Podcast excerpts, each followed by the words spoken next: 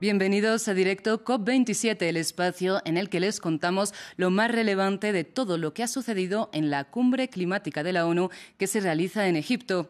El sector de la energía, que incluye la electricidad, la calefacción y la refrigeración y el transporte, es responsable de dos tercios de las emisiones contaminantes que aceleran el calentamiento global y la crisis climática. De estas, más de un tercio provienen de la generación eléctrica. La cumbre climática en Egipto llega en un momento de crisis energética derivada de la guerra en Ucrania y los recortes de gas impulsados por Rusia. Esto ha hecho que se disparen los precios de la energía producida con combustibles fósiles como el petróleo o el gas. Y por otro lado, han vuelto a inclinar la balanza de algunos países europeos hacia la energía nuclear. Marina Colorado, una de nuestras enviadas especiales a la COP27, nos amplía. En la agenda del día de hoy estaba la energía y en directo COP27 hemos querido centrarnos en la energía nuclear y hablar tanto con sus defensores como con sus detractores. Para ello me acompaña Bianca Carpinelli, ella es asesora del Departamento de Energía Nuclear del Organismo Internacional de Energía Atómica. Gracias por estar con France 24. Quería preguntarle cuál es el papel que desempeña la energía nuclear en la lucha contra el cambio climático. La energía nuclear, que provee el 10% de la electricidad mundial, es una energía limpia y de base.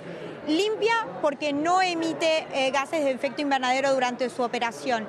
Y de base porque la energía nuclear opera 24/7, sin importar el sol, la lluvia, el viento, etc. Durante los últimos 50 años se estima que el uso de la energía nuclear evitó que se eh, emitieran a la atmósfera entre 70 y 78 gigatones de dióxido de carbono. La Agencia de Energía Internacional de Energía de la OCDE estima que para mediados de este siglo la energía nuclear va a tener que más que duplicarse para llegar a los objetivos climáticos. Lo que dice esta agencia es muy claro, sin el uso de energía nuclear, la transición energética va a ser más difícil, más larga y más costosa. Sin embargo, cuando pensamos en energía nuclear, todos nos acordamos de desastres, accidentes como Chernóbil, Fukushima.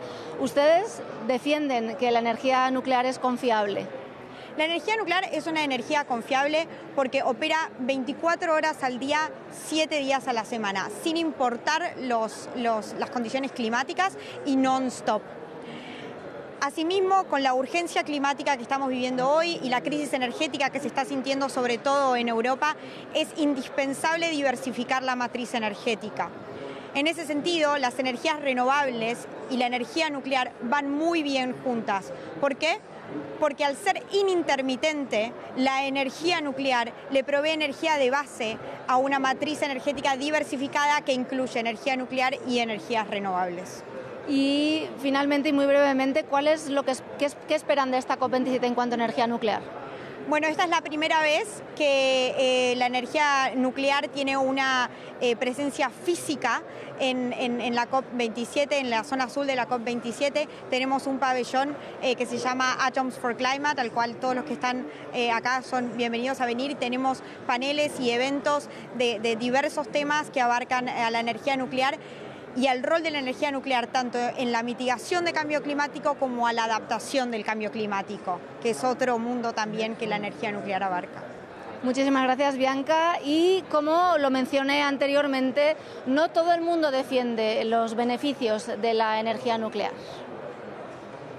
La energía nuclear es demasiado cara por el dinero que cuesta tanto su instalación como su mantenimiento, demasiado contaminante por esas toneladas de residuos que genera la extracción del uranio y sobre todo demasiado peligrosa por esos cientos de miles de toneladas de residuos radiactivos que duran durante miles de años, sobre los cuales no tenemos ninguna respuesta de cómo almacenarlos sin que contamine a las personas que viven cerca. El discurso nuclear es profundamente falso por varias razones. Primero, porque Europa depende en al menos un 40% de las residuos reservas de uranio ruso. Segundo, porque nadie está planteando nuevas centrales nucleares debido a los elevados costes que tiene. Y tercero, porque las nucleares respecto a las energías renovables contaminan entre 6 y 15 veces más en el clima que las renovables a las que sustituyen.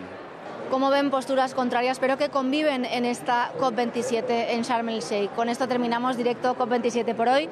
Volvemos con ustedes en Bogotá. A nuestras enviadas especiales en Sharm el Sheikh les agradecemos sus interesantes reportes y a ustedes muchísimas gracias por su atención. Sigan con nosotros en France24 y France24.com.